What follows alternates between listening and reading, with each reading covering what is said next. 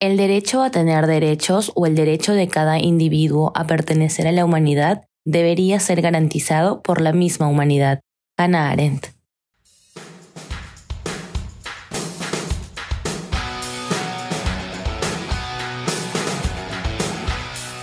Saludos a toda nuestra comunidad oyente del podcast Taos al Día. Mi nombre es Brenda Santamaría, miembro de la Comisión de Investigación del Taller de Derecho y Relaciones Internacionales Alberto Ulloa Sotomayor, y el día de hoy les hablaré sobre el objetivo de la política exterior. En las últimas semanas, las acciones de Rusia sobre territorio ucraniano no solo han generado un malestar en la sociedad internacional, exigiendo el establecimiento de la paz y seguridad internacionales, sino también ha hecho que algunos estados cambien sus relaciones con el Estado ruso, a través de su política exterior. Sin embargo, ¿qué es la política exterior? ¿Cuál es el objetivo de esta? En este episodio te comentamos sobre ello. ¿Qué es la política exterior? Algunos autores, como Tomasini, defienden a la política exterior como el conjunto de decisiones y acciones que se realizan con el fin de ejecutar una política pública de un Estado en el ámbito internacional. En ese sentido, la política exterior representa los intereses de este Estado y los prioriza frente a los de otros estados con el fin de lograr la ejecución de la política pública. Ahora bien, un dato a destacar es que esta política pública es creada acorde a las necesidades internas de cada estado.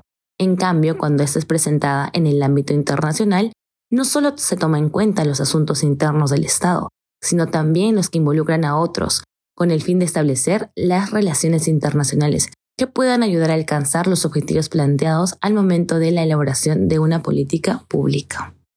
¿Cómo se crea una política exterior? Como se ha mencionado anteriormente, el curso de la política exterior está determinado por una política interna y los asuntos internacionales que interesen al Estado para la consecución de sus fines. En esa línea, acorde a Caiduch, son cuatro las fases que se llevan a cabo en el proceso de la toma de decisiones de los Estados en la política exterior. Primero, evaluación del ambiente internacional y del ambiente interno. En esta fase se toman en cuenta los contextos políticos internacionales y los internos existentes para iniciar con la formulación de la política exterior. Segundo, establecimiento de metas. En esta fase, los estados determinan cuáles son las metas a seguir al tomar una decisión o realizar una acción frente a los demás estados. Tercero, determinación de políticas hacia el exterior.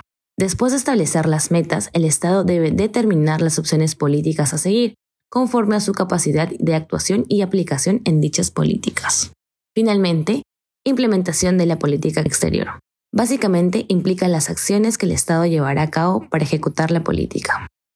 Ahora bien, una vez comentado qué es la política exterior y cómo se crea, pasaremos a comentar sobre cuál es su objetivo, en principio, podríamos decir que este es el establecimiento de las relaciones internacionales de un Estado con sus pares a través de la ejecución de políticas públicas. Sin embargo, el objetivo de la política externa va mucho más allá, pues este también recae en mantener las relaciones internacionales y mejorarlas, pero sin dejar de lado los intereses y asuntos internos que llevaron a dicho Estado a acudir a la sociedad internacional para la consecución de sus fines.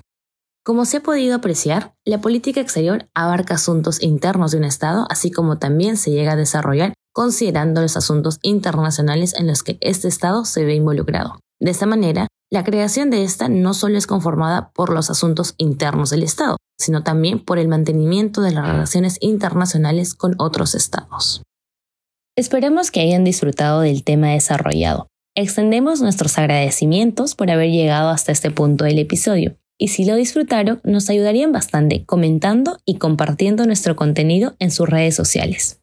No se olviden de seguirnos para que no se pierdan los nuevos capítulos y secciones. También generamos contenido en nuestras redes sociales.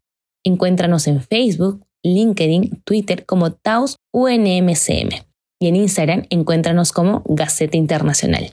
Les deseamos un buen fin de semana y esto fue Taos al Día. Muchas gracias.